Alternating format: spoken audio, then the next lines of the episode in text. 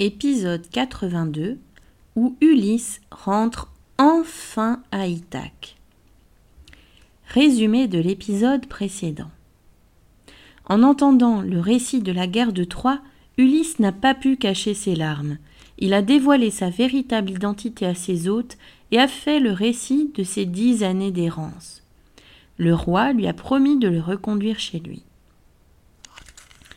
Depuis plusieurs nuits, Ulysse n'avait presque pas dormi. Tour à tour ballotté par les flots, accroché à son radeau, puis conteur de sa propre histoire à la cour du roi. Dès qu'il fut sur le pont du bateau, il se promit de se tenir éveillé jusqu'à l'arrivée. Mais c'était au-dessus de ses forces. Bercé par le roulis, il tomba dans un profond sommeil. Son histoire avait déjà fait le tour de l'île des Phaéciens. Les marins, émus et impressionnés devant les vingt années de combat de cet homme, le laissèrent se reposer. Lorsqu'ils arrivèrent en vue d'Ithaque, ils décidèrent de le porter délicatement et de le déposer dans une crique. Puis ils levèrent aussitôt l'ancre et repartirent chez eux. Pendant qu'il dormait, une ombre s'approcha d'Ulysse. C'était celle d'une vieille femme vêtue de noir.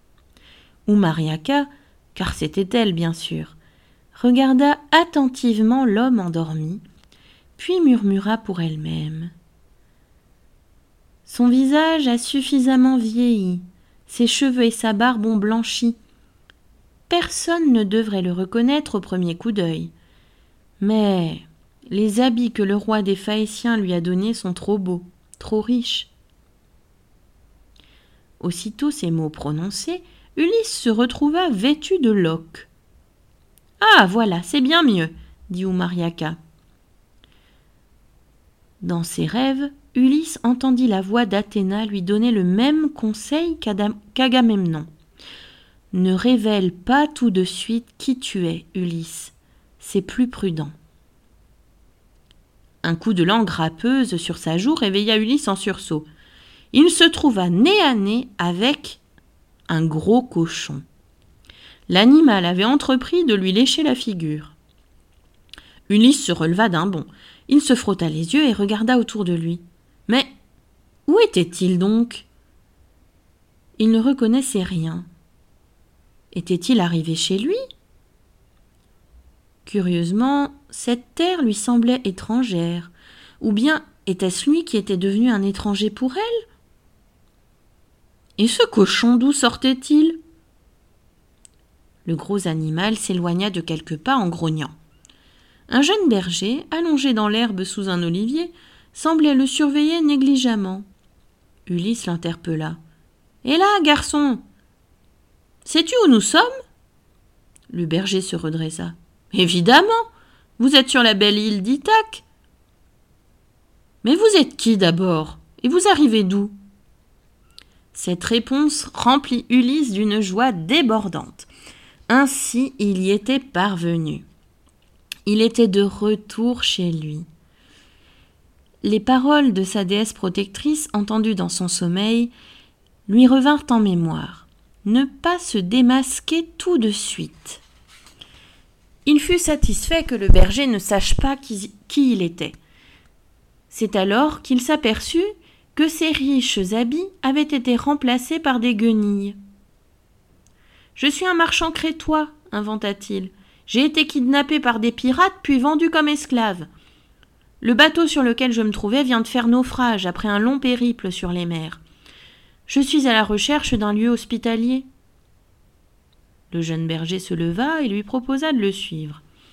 Il travaillait pour un porcher respectable, affirma-t-il. Cet homme était bon et l'accueillerait certainement sous son toit. Avant, il travaillait pour le roi Ulysse, raconta le berger. Mais, vu la situation, il a préféré quitter le palais. Ulysse ne posa aucune question. Ils arrivaient justement chez le maître du jeune homme, qu'il reconnut aussitôt. Eumée, mon vieux porcher Eumée. Il a moins changé que moi. Eumée s'empressa d'accueillir cet étranger avec courtoisie. Ulysse, continuant à se faire passer pour un marchand crétois, victime d'un naufrage, s'installa avec joie autour du feu. Un à un, des bergers rentraient et se réunissaient près de la cheminée, et bientôt la porcherie résonna de leur voix. Le son guttural de leur accent émouvait profondément Ulysse. Il y avait si longtemps que personne ne lui avait parlé dans sa vraie langue maternelle, celle qu'il entendait et pratiquait depuis le berceau. Eumée finit par interroger Ulysse sur ses mésaventures. Sans se faire prier, le roi d'Ithaque se lança dans un long récit imaginaire. Rien n'était vrai, mais tout était inspiré de ses aventures réelles. Il répondit qu'il était parti à la guerre de Troie sur un bateau crétois, puis raconta des escales au retour dans de lointains pays. Il n'épargna aucune tempête, aucun monstre marin, pas un pirate, pas un récif. Eumée l'écoutait poliment, mais quelque chose semblait le travailler. Il finit par demander N'as-tu jamais croisé Ulysse, mon valeureux roi, dans tes aventures? Les autres ricanèrent sottement. En voilà un qui ne m'a pas oublié, se dit Ulysse. Mais pour les autres, qui suis-je à part un fantôme? Il répondit. Ah. Mais si, bonhomme. Je l'ai croisé, ton roi. Et d'ailleurs, récemment. Et il était encore vivant. Les ricanements des hommes se transformèrent en éclats de rire. À cet instant, l'orage qui menaçait se décida à exploser. Un violent coup de tonnerre retentit, et un jeune homme fit son entrée dans la pièce. Eumée se précipita à sa rencontre. Il lui embrassa les mains avec respect en disant Oh, comme je suis heureux de ton retour. De qui s'agissait-il?